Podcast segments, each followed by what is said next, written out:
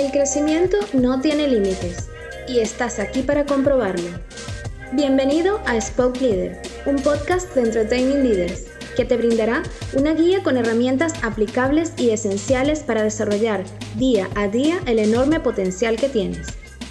Mantente conectado y suscríbete a nuestros canales.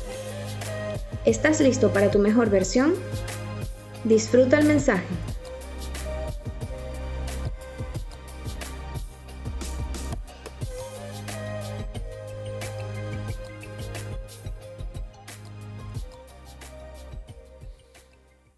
¿Crees que sabes comunicarte o solo hablas? ¿Las personas a tu alrededor pueden ser impactadas o solamente reciben información? Desde que naces, hay una tendencia en ti de expresar las cosas de acuerdo a cómo percibes el mundo. Esto se debe a que has sido influenciado por varios factores que van formando tu personalidad y por lo tanto la manera de comunicarte. John Maxwell expresa que hay tres factores que contribuyen a la formación de esta, como lo son la herencia, el modelo a seguir y la experiencia. Pero dice que esto es solo una parte de la ecuación, ya que debemos tener en cuenta que para que haya una comunicación asertiva, se debe integrar los emisores, o sea, los que dan el mensaje, y los receptores, que son los que reciben el mensaje. Y ambos deben asumir la mutua responsabilidad. Sin embargo, se ha puesto al descubierto que durante la crisis la capacidad de comunicarse se ha visto afectada ya que a la voz de incertidumbre, el deseo de controlarlo todo sale a flote y esto provoca un ambiente que puede tornarse un poco tenso.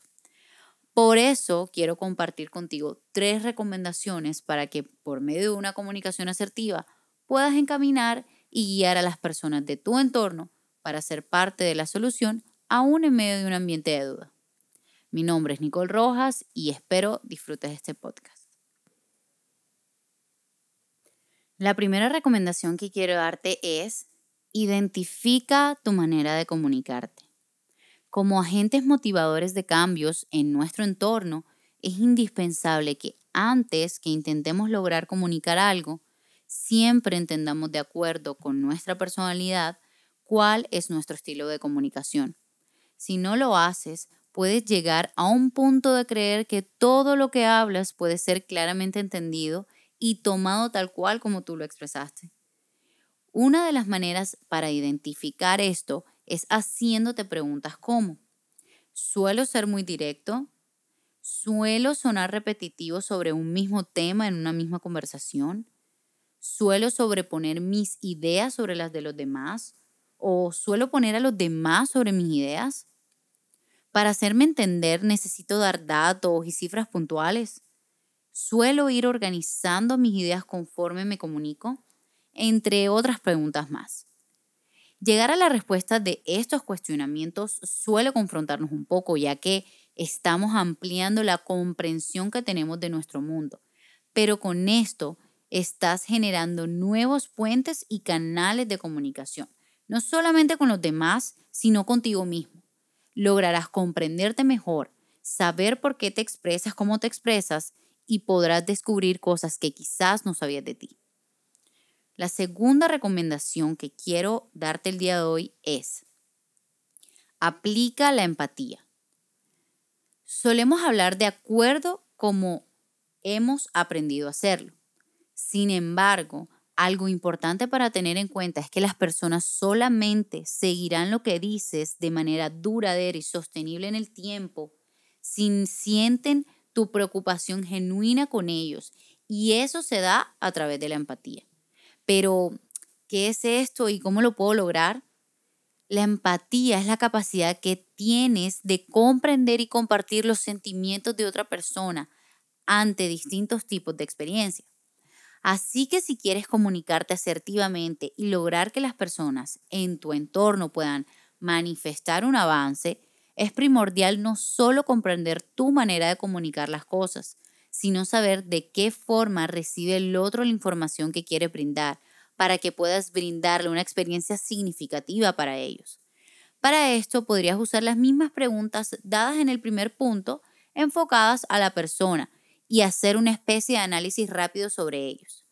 Presta atención cuando le doy detalles. ¿Me escucha más cuando hablo primero, lo elogio y luego le pido algo?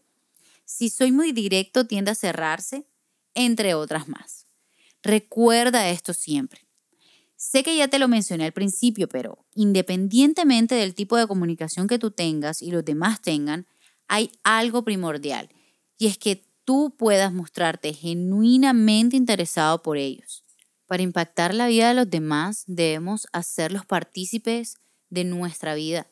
De lo contrario, solo los impresionarás, pero no habrá un cambio de raíz. Vamos a hacer un recorderis de lo que estábamos hablando ahora. Recordemos que primero debes identificar tu manera de comunicarte. Después, o lo segundo que hay que aplicar es que puedas empezar a generar empatía. Y quiero que sepas que estas recomendaciones tienen que ver mucho sobre ti y cómo tú debes actuar en tiempos de crisis. Así que mi última recomendación para ti va más encaminada a cómo puedes incentivar a que los demás se enfoquen durante estos tiempos. Por eso mi, tercera recomendación es que invites a la regla del 3x1. Imagínate que eres el jefe de una compañía increíblemente grande y a la hora de hacer un inventario encuentras que algo no cuadra. Acto seguido, varias personas empiezan a hacer un sinfín de especulaciones de lo que pudo haber salido mal y no, no, no está mal, ya que seguramente encontrar la raíz puede darte una luz de cómo resolver las cosas. Sin embargo, luego de dos horas todos siguen aportando ideas y especulaciones sin llegar a ninguna solución. Ahora pon en paralelo esta situación a algún evento de tu vida. Quizás tu, prometido trajo la leche que no le habías pedido o enviaste una dirección equivocada a algún paquete, llegaste tarde a un vuelo o simplemente se te olvidó anotar algo importante y no lo pudiste hacer por eso. La existencia del problema no va a desaparecer por más que encuentres motivos por los cuales sucedió. Lo más práctico en estas ocasiones es aplicar la regla del 3x1, que consiste en que por cada problema que existe en tu entorno y en el de las personas que lleguen hacia ti, tú puedas conducirlo a que te regalen tres soluciones a ese problema. Si existe creatividad para sacar varios motivos para seguir justificando un problema o un error, también existe para poder aportar soluciones a esto. Claramente sin olvidar que todos tenemos maneras diferentes de comunicarnos y debemos ser empáticos a la hora de hacerlo.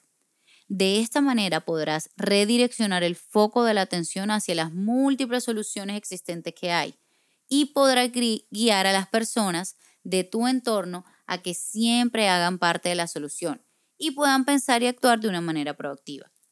Seguramente esto hará que en momentos de tensión ellos ya estén preparados para darle una vuelta a esta situación y llevar su vida, su entorno, su empresa, su hogar y todos los factores de su vida a otro nivel. ¿Cómo lo van a hacer? Todo porque alguna vez una persona como tú decidió conducirlo a un camino de éxito comunicándose asertivamente.